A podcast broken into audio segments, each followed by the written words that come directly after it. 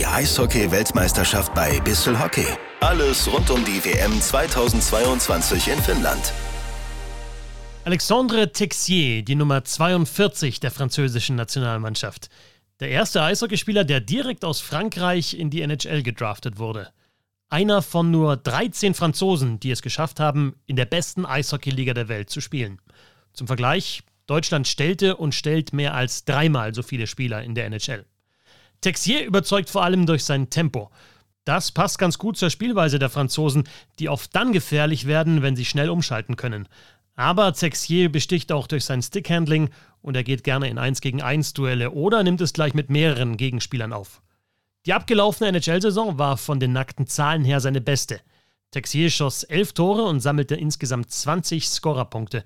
Zwischenzeitlich gehörte er zu den auffälligsten Spielern der Columbus Blue Jackets und dabei bestritt er nur 36 der 82 Hauptrundenspiele. Erst brach er sich einen Finger, dann reiste er wegen zweier Trauerfälle in seinem persönlichen Umfeld in die Heimat. Jetzt ist Texier wieder auf dem Eis und will mithelfen, den Franzosen den Klassenerhalt zu sichern. Alexandre Texier wurde in Grenoble geboren und begann dort auch mit dem Eishockeyspielen. Nachdem ihn die Columbus Blue Jackets gedraftet hatten, wechselte er nach Finnland und spielte zwei Jahre für Kalpa Kuopio. Im Alter von 22 Jahren spielt Texier bereits seine dritte Weltmeisterschaft. Als einziger französischer NHL-Profi bei der WM in Finnland gehört er natürlich zu den Leistungsträgern. Pfeilschnell, trickreich an der Scheibe.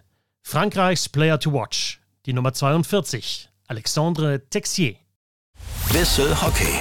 Meinungen, Analysen, Hintergründe und Interviews zum deutschen und internationalen Eishockey.